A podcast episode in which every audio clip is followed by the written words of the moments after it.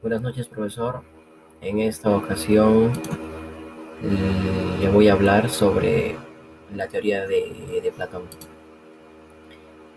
La teoría de Platón eh, postula una dualidad en la realidad separada entre el mundo sensible y el mundo inteligible. La teoría de las ideas es uno de los conceptos mejor alcanzados de toda la filosofía platónica. Eh, la primera pregunta. ¿En qué consiste la reforma propuesta por Platón para lograr su estado justo? Eh,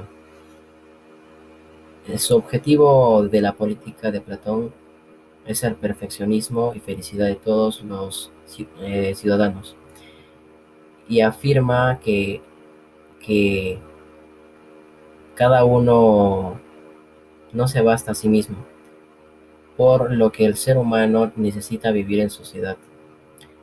Por eso es para conseguir un estado perfecto, busca la ciudad justa, formada por hombres justos y virtuosos.